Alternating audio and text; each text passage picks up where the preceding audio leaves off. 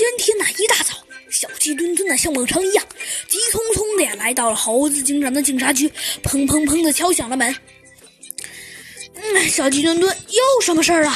猴子警长再次站起身来。猴子警长，这次这次好像与破坏者联盟有关。什么破坏者联盟？哎，你说对了，小鸡墩墩，最近咱们有一段时间没跟破坏者联盟交手了吧？嗯，没错。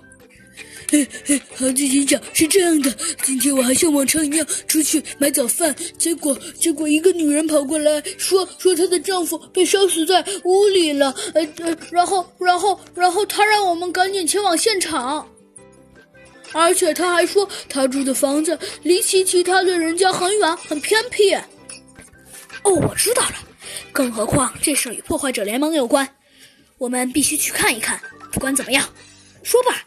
猴子警长一撩他的警服，说道：“走吧，小鸡墩墩，我们去现场看一下。”很快啊，他们就来到了这个偏僻的地方。不过，其实也并不快，足足花了一个多小时。但是在猴子警长和小鸡墩墩呀眼里，破案是一件多么有趣的事啊！